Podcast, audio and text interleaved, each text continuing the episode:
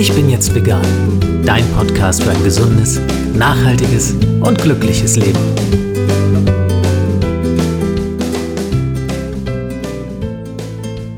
Hey und herzlich willkommen zur ersten Ausgabe des Ich bin jetzt vegan Podcasts. Ich freue mich, dass du dabei bist. Mein Name ist Jens Herrndorf und vielleicht kennst du ja bereits meinen Blog ich bin jetzt vegan.de. Seit einem guten Jahr, seit Oktober 2015, schreibe ich dort über vegane Themen und mittlerweile hat der Blog rund 12.000 Follower und einige tausend Leser jeden Monat. Und jetzt gibt es endlich den Podcast zum Blog. Die Idee dahinter ist, dass ich dir von jetzt an monatlich spannende Themen und interessante Interviewgäste rund um den veganen Lifestyle präsentieren möchte. Zur Premiere habe ich mir deshalb auch einen ganz besonderen Gast eingeladen. Sie war und ist nicht nur Sängerin, DJ, Veranstalterin und Journalistin, sondern auch erfolgreiche Bloggerin und Kochbuchautorin. Gerade erschien ihr neues Buch Vegan Queens. Herzlich willkommen, Sophia Hoffmann. Hallo, freut mich. Hallo Sophia, wo, wo, wo erwische ich dich denn gerade? Äh, ich bin tatsächlich gerade äh, in meinem Office in der Blogfabrik, wo ich mit ganz vielen anderen äh, Blog Blogger-Menschen sitze und habe mich in die Küche zurückgezogen, passenderweise, und hoffe, dass ich da nicht gestört werde. Ja, das klingt gut. Super. Sehr, sehr schön. Ich habe kurz deine Vita gerade eben mal abgerissen. Das klingt ja aufregend. Sängerin, DJ, Veranstalterin, Journalistin, das sind all diese Berufe und Fähigkeiten, die man deiner äh, Kurzbio entnehmen kann. Klingt so, als wenn du Langeweile nicht wirklich kennst, oder? Nee. nee, also ich glaube, bei mir ähm, war schon immer eher das Problem, dass ich ähm, zu viele Sachen ausprobieren und machen wollte. Und ähm, ja, mittlerweile eigentlich mit dem Kochen so ein Hauptthema gefunden habe, bei dem ich mich irgendwie, bei dem ich sehr angekommen bin. Und ich habe eben schon viel ausprobiert. Und äh, ja, ein großer Teil davon ist einfach immer irgendwie Kreativität. Du hast tatsächlich ja auch mit dem Bloggen, ich würde mal sagen, für die vegane Szene relativ früh angefangen. Seit 2011 gibt es deinen Blog Osophia. Mhm. Kannst du mir kurz erzählen, wie du generell so zum Thema Veganismus gekommen bist und was dich am Ende vielleicht auch dazu gebracht hat, das dann mit anderen Menschen zu teilen in Form dieses Blogs. Das ist ganz interessant, weil das, äh, da ist ganz viel zusammengekommen zu dem Zeitpunkt. Also ich war ähm, Davor äh, habe ich mich vegetarisch ernährt. Also und das war, also bei mir war das alles nicht von heute auf morgen. Das war mhm. alles so sukzessive. Ne? Ich habe irgendwann immer weniger Fleisch gegessen, dann habe ich noch Fisch gegessen, dann war ich Vegetarier, dann ähm, kam irgendwann die äh, Idee, komplett äh, vegan zu leben. Und das ging alles, das war alles so um diesen Zeitpunkt herum, wo auch der Blog entstanden ist. Der war ganz am Anfang sogar noch vegetarisch. Ähm, und, ähm, und der Blog war auch am Anfang kein reiner Food-Blog. Das war eine, einfach auch eine Möglichkeit, um so veganen Output, äh, Quatsch, um kreativen Output irgendwie im Internet äh, so, so auszuspielen sozusagen. Und ein Thema war Essen und Kochen.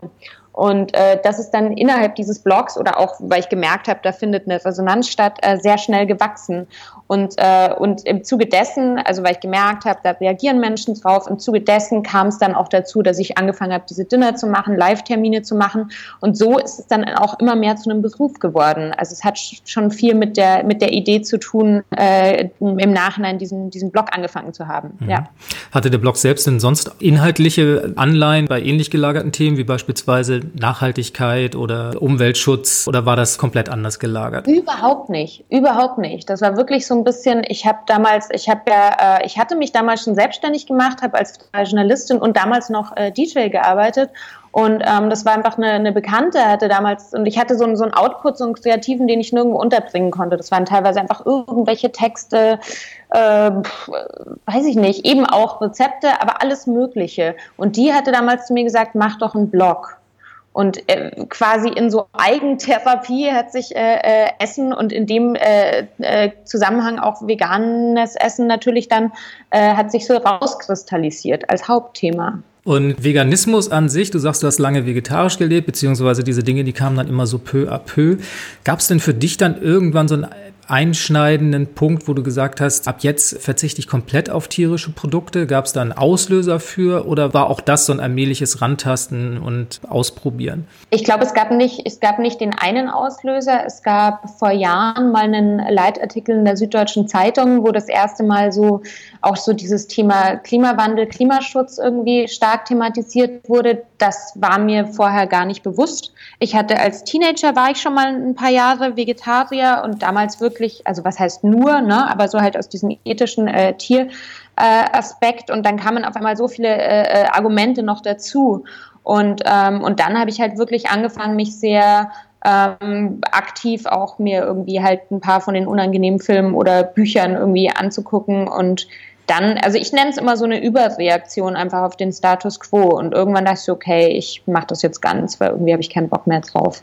Kommst du denn auch aus der Situation, dass du jemals vor der Frage standst, ob es überhaupt möglich ist, vegan zu leben? Also ich kann da von meiner eigenen Erfahrung sprechen, dass es bei mir so war, dass ich vor ein paar Jahren noch gedacht habe, das ist zwar eine schöne Idee und man möchte sich dem gerne anschließen, aber in der Praxis nicht umsetzbar. Und von daher hat es mich persönlich immer sehr lange abgehalten, auch diesen Schritt zu gehen, es zumindest auszuprobieren. Hattest du ähnliche Gedanken?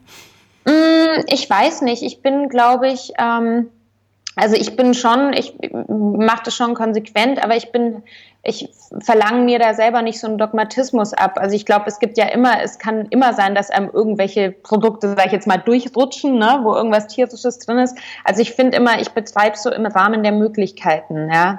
Ähm, und das ist auch so das, was ich ja auch, wo wir noch später dazu kommen, was ich ja auch sozusagen ähm, ja, predige klingt jetzt falsch, aber vertrete als, als Köchin.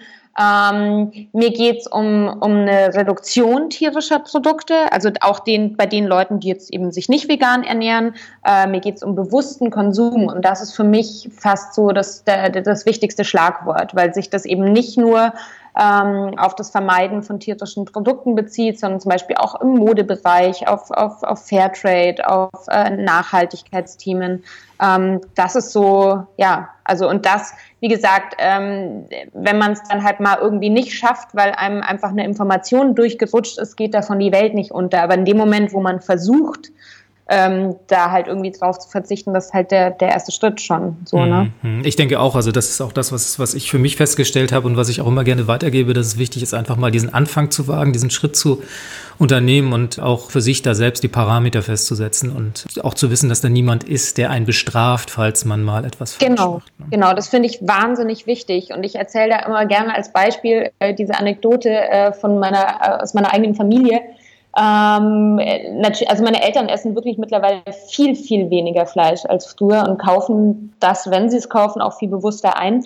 Und äh, mein Vater, von dem ich auch so wirklich das Kochen gelernt habe, wenn der mich mittlerweile anruft und sagt, äh, ich habe diese Woche viermal vegan gekocht, dann frage ich ihn nicht, was er an den anderen zwei Tagen gekocht hat, sondern freue mich da halt total drüber. Ja. Ne? Also das meine ich so damit. Ähm, man muss nicht immer alles richtig machen und von heute auf morgen alles ändern, so, sondern es geht so um kleine Schritte und um Bewusstsein. Mhm. Wobei oftmals sind es ja gerade die Eltern, die damit die größten Schwierigkeiten haben, ne? weil ja auch Liebe ganz oft durch Kochen und Versorgung mhm. der Kinder mhm. gezeigt wird. Also insofern erstaunlich, was, was dein Vater da für eine Entwicklung durchgemacht hat. Total. Also da ich bin, ja, ja, ja, also ich bin da auch, äh, das finde das auch ganz toll und ich glaube, ähm, äh, das ist wirklich, ach, das darf ich gar nicht so laut sagen. Nee, aber ähm, das ist ganz lustig. Zum Beispiel, ich glaube, meine Mutter, wenn, ich glaube, wenn meine Mutter äh, alleine wäre, wäre sie schon vegan.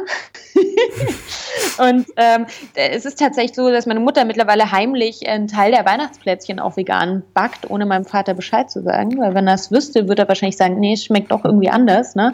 Also ich meine nur, es ist so, ähm, ja, also da ist, finden Prozesse statt und das finde ich so das Schönste, weißt du, auch so in meinem Freundeskreis. Ich habe ja auch viele Freunde, die Fleisch essen, aber die einfach viel, viel weniger Fleisch essen als vor ein paar Jahren. Und wenn ich merke, dass da zumindest so irgendwie eine Veränderung und ein Umdenken auch beim Konsum einfach stattfindet, das ist so das, worum es geht am Ende des Tages. Ja, hm. ganz genau. Ich würde mal ganz gerne nochmal zurückkommen auf deinen Werdegang. Heute nennst du dich Köchin und bringst ja erfolgreich Kochbücher raus und teilst dein, dein Wissen mit vielen anderen. Bist du gelernte Köchin im klassischen Sinne oder eine Selfmade-Köchin und hast es dir über die Jahre hinweg angeeignet? Ich bin, ich bin Autodidaktin und habe auch lange äh, gezaudert, mit, äh, damit äh, den, den Begriff Köchin zu verwenden, äh, weil es natürlich ein Lehrberuf ist. Wobei gerade in dem äh, Segment auch sehr, sehr viele Leute keine klassische Ausbildung Ausbildung haben, auch viele, die in den Medien zum Beispiel unterwegs sind. Ich habe von, ich habe eigentlich schon immer äh, in der Gastro gejobbt. Also wirklich mein, mein allererster Job während der Schulzeit war Pizzabäcker und ich habe, das zieht sich schon wie so ein roter Faden immer durch. Also ich habe durchaus Erfahrungswerte wirklich, äh, wo ich in Küchen gearbeitet habe und ähm, und ich habe einfach in den letzten, wie gesagt, in den letzten fünf Jahren ist es zu einem Beruf geworden und ähm, ich hatte so ein, ich hatte so einen Knackpunkt. Ich habe irgendwann für eine sage jetzt mal so eine größere, also ich mache ja auch viel Rezeptentwicklung für Firmen und so und habe dann da äh, so Rezeptentwicklung gemacht und stand dann da in so einer in so einer äh, Küche, wo ich quasi Auftragsarbeit verrichtet habe, was wirklich eine eine, äh, also eine professionelle Gastro-Rezeptentwicklung, ne, wo es nach Gramm geht und nach Margen und so und habe da so meine, meine zehn Gerichte runtergekocht und dachte so, ey, irgendwie bin ich jetzt schon eigentlich Köchin, ne, so, weil ich mache das beruflich und ich verdiene mein Geld damit und genau, seitdem äh, traue ich mich auch, mich so zu nennen. Hast du das Gefühl, dass du als äh, Quereinsteigerin und Autodidaktin da einen anderen Ansatz hast und einen anderen Blickwinkel, vielleicht auch andere Ideen einbringen kannst? Ja, glaube ich schon. Also ich habe ganz oft so so Aha-Erlebnisse, wo ich, ähm, wo ich zum Beispiel irgendwie in der Küche stehe mit einem mit einem gelernten Koch, dem, weil man irgendwas vorbereitet für irgendein Event oder für irgendeine Veranstaltung. Und ähm, und natürlich merke, dass ich diesen Vorteil habe, dass ich halt momentan auch äh, einfach freiberuflich bin, viel unterwegs bin, mal hier, mal da, mal dort koche. Und es ist natürlich was anderes, als wenn du diesen, diesen Alltag in, in der Küche hast und es ist super hart, ja. Ähm, und, und dann hat man vielleicht einfach mehr Leichtigkeit in dem, was man macht. Und das merke ich schon oft, dass man da auch wieder sowas, vielleicht so ein bisschen was rauskitzeln kann bei manchen Leuten. Aber da, wie gesagt, da ist man halt einfach in einer entspannteren äh, äh, Situation. Was jetzt nicht heißt, dass ich wenig arbeite, aber es ist eine andere, es ist ein anderer Arbeitsalltag mhm. einfach. Hm. Ja. Du sagst auch immer wieder gerne, das äh, zieht sich so ein bisschen wie ein roter Faden durch deine Veröffentlichung, dass wieder mehr mit Essen gespielt werden muss. Und Essen und Kochen sollen Spaß machen. Das ist so ein Credo mhm. von dir. Und da frage ich mich, nehmen gerade Veganer das Thema Essen manchmal zu ernst? Also ich glaube, ich glaube, das, was ich damit äh, implizieren will, ist tatsächlich ähm, wegzukommen von diesem, was wir in unserer Gesellschaft heutzutage oft haben, von diesem Essen oder Kochen als Pflichtvorstellung. Das ist immer ja, aber keine Zeit, keine Zeit, keine Zeit. Und ich denke, also ich bin da wirklich dagegen, weil ich denke so, ja, also klar, ich verstehe das, dass das nach so einem langen Arbeitstag und so äh, man dann vielleicht nicht mehr so viel Bock hat, aber ich finde immer wir haben uns geht so gut, wir können äh, äh, uns alles leisten, sage ich jetzt mal, oder wir haben genug zu essen. Ähm, es ist eigentlich was Schönes und es ist, man sollte nie vergessen, dass es darum geht, sich selber was Gutes zu tun und gerade bei pflanzlicher Küche kommt es ja auch dazu, dass man auch einfach schaut, dass man sich ausgewogen ernährt und gesund ernährt. Und ähm, also so dieses, dieses Ess Kochen immer so als Pflichtübung zu sehen, das äh, möchte ich gerne, dem möchte ich gerne immer was entgegensetzen. Und deshalb sage ich, dieses, dieses Kreative, dieses Verspielte ist einfach, dass es zu mehr zu einer Selbstverständlichkeit wird auch. Und ähm, auch dieses spontan im Alltag kochen. Ich merke das ja oft, auch wenn ich Kochkurse gebe, das ist ja nur eine Übungssache. Und wenn du diese Übung halt nicht hast, dann bist du unsicher oder denkst, du brauchst immer für alles ein genaues Rezept.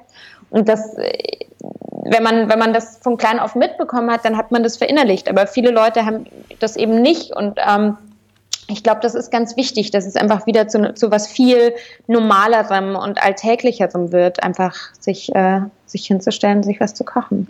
Ich würde gern zum Vorwort deines neuen Buches kommen. Vegan Queens heißt es, das hatten wir gerade schon erwähnt. Und dein Vorwort ist überschrieben mit vegan und trotzdem gut drauf. und da habe ich mich natürlich gefragt, hast du das Gefühl, dass man da immer noch Aufklärungsarbeit leisten muss? Dieser, dieser Ausspruch ist, ist tatsächlich im, im Gespräch mit einer, mit einer guten Freundin entstanden, die auch einen veganen Blog hat. Das ist die Franziska Schmidt, die äh, Veggie Love macht, auch einer der ältesten äh, veganen Blogs in Deutschland. Und wir saßen irgendwann so im Büro und waren, waren aus, aus so einer Grundsituation heraus genervt und haben es dann so zum Spaß irgendwie gesagt. Ähm, also ich bin ähm, mich kostet es manchmal wahnsinnig viel äh, Kraft, das permanent the thematisieren zu müssen. Mhm. Ähm, weil, also es gibt wirklich Tage, da kann ich das Wort nicht mehr hören, muss ich ganz ehrlich sagen. So, weil ich, äh, wie gesagt, ich in erster Linie für, oder, oder was ich im Vorwort auch erwähne, dieses, ja, schmeckt vegan überhaupt? Also, dass es allein Leute gibt, die das noch in Frage stellen, weißt du, das ist für mich so absurd, weil das ist, it's my fucking job, so, ja. Und ich, äh, Natürlich schmeckt es, Entschuldigung, also dann hast du halt einfach schlecht gekocht. Aber gut, das ist halt, ähm, ja, also ich finde es äh, manchmal sehr anstrengend, äh, dass man das noch so thematisieren muss, aber ähm, ja, ich weiß jetzt gar nicht mehr, worauf ich hinaus wollte. Ja, die Frage verkürzt wäre im Grunde die, hat man das Gefühl, dass vegan immer noch dieses schlechte Image hat von mhm. es schmeckt nicht und ne, es, es wäre eher so eine, ja. ja. so eine Magerkost, der man sich gerade mal so durchschlägt, ne? Und das bedeutet Verzicht und es ist genau das Gegenteil von Genuss. Ne? Was mich eigentlich so dran stört, und das habe ich vorhin schon gesagt, im, im Bezug auf Nachhaltigkeit und, und, und Klimaschutz und so, dieses, ähm, dass immer so getan wird, als wäre vegan auch so eine komische, so eine Attitüde, sowas, sowas wie, ich ernähre mich glutenfrei. Also, dass das alles so in einen Topf geschmissen wird, auch ganz oft ja in Zeitungsartikeln. Ne? Und dass man wirklich einfach mal sagt, und ich habe das letzte Woche auf einem Panel bei der Frankfurter Buchmesse, da ging es um Nachhaltigkeit, habe ich gesagt, wissen Sie was? Wenn Sie Kinder in die Welt setzen und wollen, dass diese Kinder noch eine schöne Zeit auf diesem Planeten haben, dann müssen sie einfach ein paar Schnitzel weniger die Woche essen, sonst funktioniert das nicht. Und das geht mir so auf die Nerven, dass es auch oft in so, naja, ich meine, brauchen wir auch gar nicht drüber reden, irgendwelche, irgendwelche äh, äh Regierungsinstanzen, sage ich mal, die durchaus Einfluss auf die Ernährung äh, unserer Landsleute haben, dass das so komplett ausgespart wird, dieser, dieser Klimaschutzaspekt, der extrem wichtig ist. Und dass das dann so abgetan wird, so als Tüdelü und als Trend. Das ist wirklich was, was mich mittlerweile richtig, richtig wütend macht. Du, ich würde gerne zu deinem Buch kommen, Vegan Queens. Und es ist ja quasi eine, ja, schon eine Enzyklopädie geworden von veganen Unternehmerinnen. Du hast Köchinnen dabei, du hast Restaurantbesitzerinnen dabei, Bloggerinnen, alles erfolgreiche Frauen in der veganen Szene. Kannst du mir noch mal erzählen, wie es zu der Idee zu diesem Buch kam? Es ist einerseits so entstanden, dass ich ähm, eben die letzten Jahre viel auf, auf, auf Messen, auf Veranstaltungen unterwegs war und natürlich festgestellt habe, dass auch in dem Bereich, also gerade in dem Bereich, wo es, wo man auch irgendwie auf einer Bühne kocht oder so, ähm, das eben immer noch sehr, sehr männlich dominiert ist, die Gastronomie, wie natürlich auch allgemein die Gastronomie. Ähm, oder sagen wir mal so, auch das, was nach außen sichtbar ist oft. Ähm, und gleichzeitig habe ich aber gemerkt, dass in meinem beruflichen Umfeld, sowohl einerseits bei auf meinen Social Media Netzwerken, bei meinen Kochkursen, bei meinen Dinnern, ich wirklich einen Frauenanteil von 80 Prozent habe. Also das ein sehr, sehr weibliches Thema anscheinend nach wie vor ist. Ähm, und eben in meinem persönlichen Networking-Umfeld auch viele Frauen im Gastro-Kontext Gründerinnen geworden sind. Und ähm, vielleicht ist es so ein bisschen ein geschützterer Raum, sage ich mal, weil es so ein naja, eben offensichtlich prozentual äh, stark weibliches Thema ist. Und ähm, ich habe mich dann einfach entschlossen, ich will diese Frauen irgendwie sichtbar machen, weil viele davon sich immer so ein bisschen, was heißt unter ihrem Wert verkaufen, aber sagen, ja, ich mache da halt so ein bisschen. Ne? Und ich glaube, dass es halt wichtig ist, ähm, solche Entwicklungen auch zu zeigen, um, um auch Role Models zu schaffen, um vielleicht auch irgendwie ein paar Mädels mehr mal irgendwie zu sagen, hey, vielleicht werde ich auch mal irgendwie Spitzenköchin, wenn ich groß bin. Ne? Und ich glaube, das ist ganz wichtig, dass man das halt wirklich äh, äh, thematisiert. Und, ähm, und zweitens geht es halt auch darum, dass, ähm, dass halt einfach, äh, sag ich mal, der, der vorherrschende Ton in der professionellen Gastro äh, sehr, sehr rau und sehr sexistisch und sehr äh, äh, ätzend äh, äh, ist und eigentlich alle, sowohl männliche als auch weibliche Köche, die ich kenne, die diesen klassischen Weg gegangen sind, ähm, da sehr drunter gelitten haben. Und ähm, ich glaube, da kann man auch, und wie gesagt, nicht, nicht alle männlichen Köche sind so, das überhaupt nicht. Ne? Es gibt auch tolle Gegenbeispiele, die tolle Hierarchien haben in ihren Restaurants und so. Aber das ist einfach sehr eingefahren. Und ich glaube, das äh, macht durchaus Sinn, da mal was dagegen zu stellen, auch mal zu gucken, hm, vielleicht machen diese Chefinnen das irgendwie anders. Vielleicht gibt es ja mhm. mal einen frischen äh, Wind, so ein bisschen. Kannst du dir denn erklären, woher diese Grundstimmung, du hast sie, glaube ich, beim Deutschlandradio auch mal als cholerisch und sexistisch in der Gastronomie bezeichnet, wo die herkommt? Ist, ist das Tradition? Hat man das schon immer so ja. gemacht? Oder, äh? Ja, das glaube ich schon. Also das ist schon so ein bisschen äh, so, das ist halt so, also natürlich ja, weil es äh, ach Gott, weißt du, das führt jetzt, glaube ich, zu weit, das so, zu, äh, so total zu analysieren. Aber, aber klar, also wenn das ist, das hat sich halt so eingefahren und ähm, das sind halt Strukturen, das ist wie Alltagssexismus. Das mhm. ist man, äh, zu erklären, wo Alltagssexismus herkommt. Klar kommt das aus einem aus einer patriarchischen Gesellschaft, ne?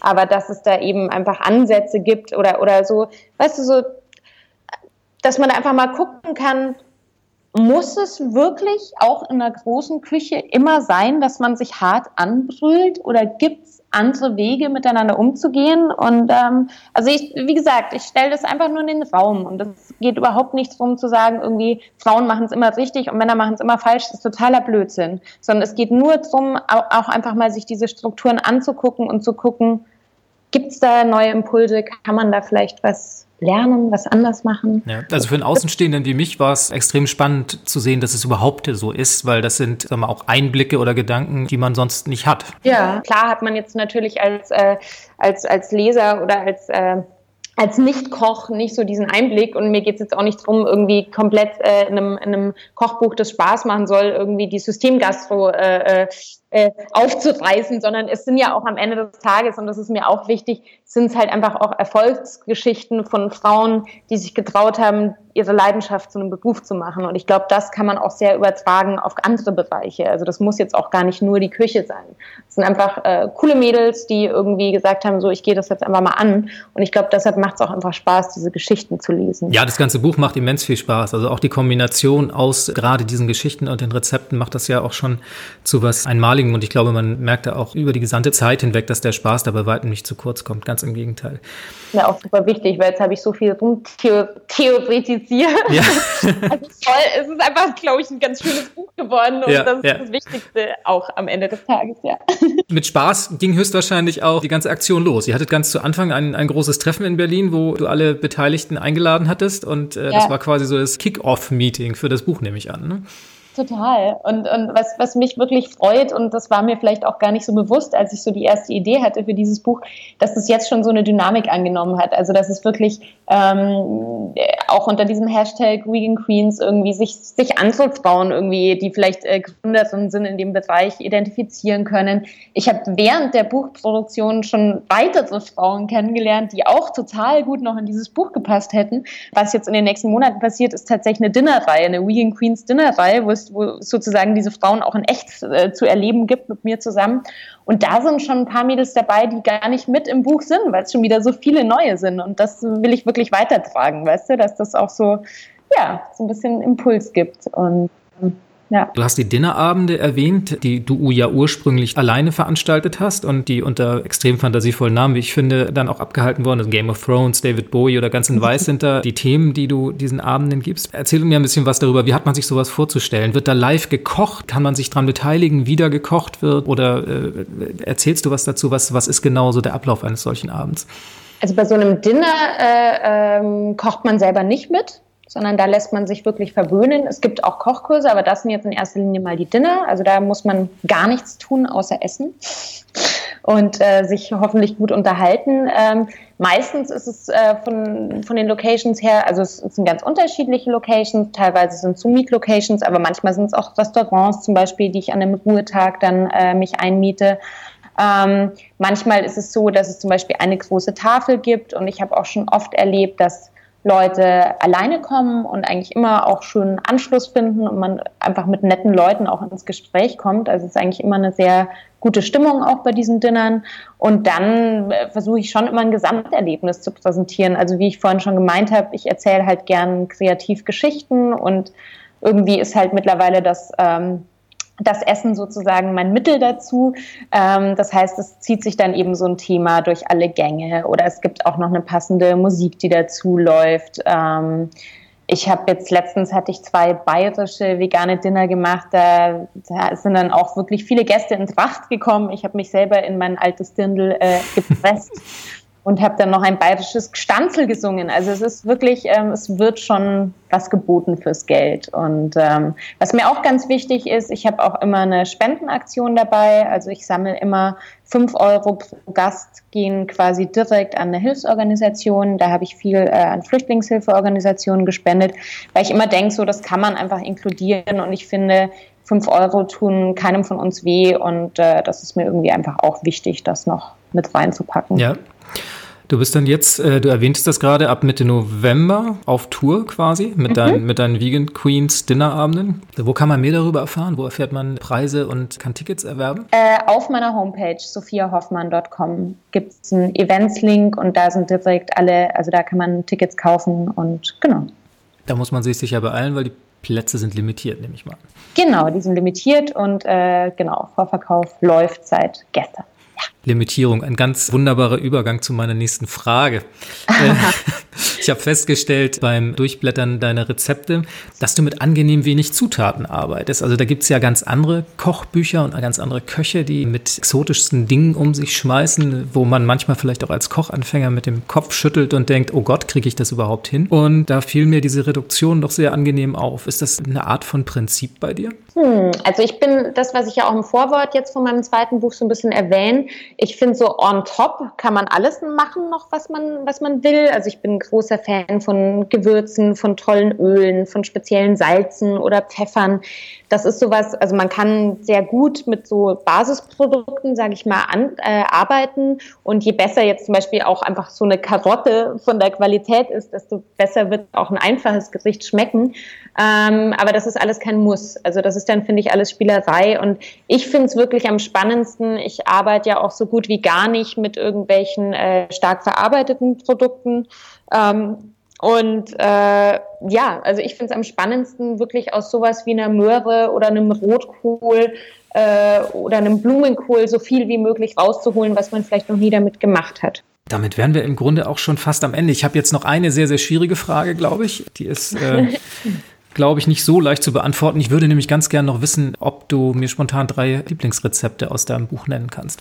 Drei Lieblingsrezepte? Ähm, ja, also ähm, ein, ein das ist wirklich lustig, weil so, ah, ich stehe total, also ich bin total überzeugt von meinen, nee, bin ich, natürlich bin ich überzeugt von meinen eigenen Rezepten, aber ich bin total süchtig nach dem äh, Blumenkohlpüree mit geröstetem Knoblauch, was zum Beispiel so ein sehr einfaches Rezept ist, aber das ich wahnsinnig lecker finde und auch denke, dass man damit ähm, Blumenkohl ähm, nicht, nicht Möger oder Hasser sehr gut überzeugen kann, weil man einfach die Konsistenz ändert und das gar nicht mehr so viel mit Blumenkohl zu tun hat. Ist super lecker. Und ich mache mir das wirklich fast jede Woche, koche ich mir so einen kompletten Blumenkohl und löffel den weg. Ähm, was ich total gerne äh, äh mag und auch sehr praktisch finde. Ich habe ja äh, einige Rezepte, also ich mache Mandelmilch sehr oft selber und äh, habe da quasi ein Grundrezept im Buch und aus dem Trester der übrig bleibt, den verwerte ich natürlich weiter, ähm, weil, weil sich vielleicht manche Menschen auch schon immer gefragt haben, was macht man denn da eigentlich damit?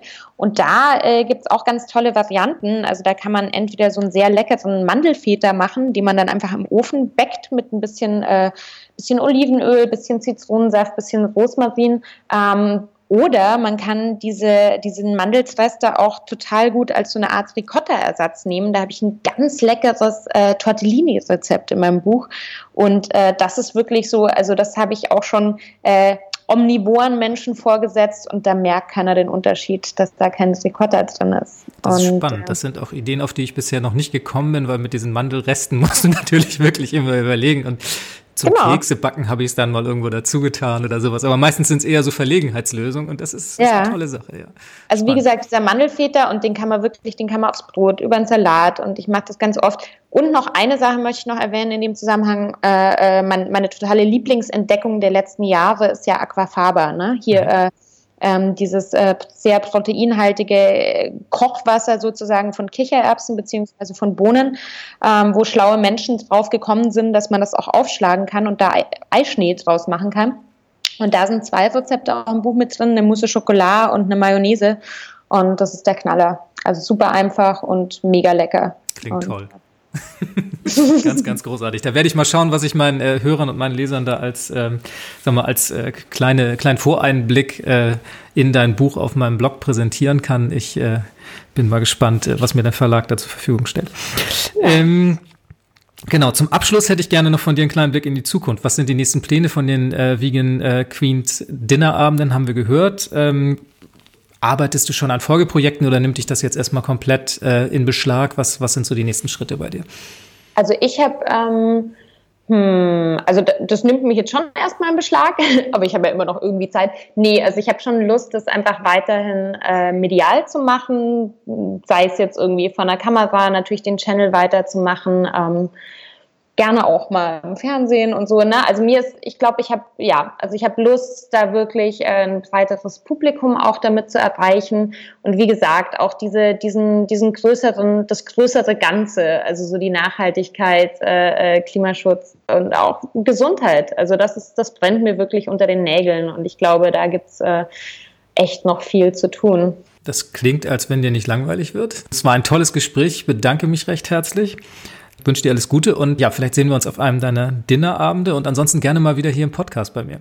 Ja, ich bedanke mich ganz herzlich und äh, hat großen Spaß gemacht. Alles klar, vielen Dank und tschüss, Sophia Hoffmann.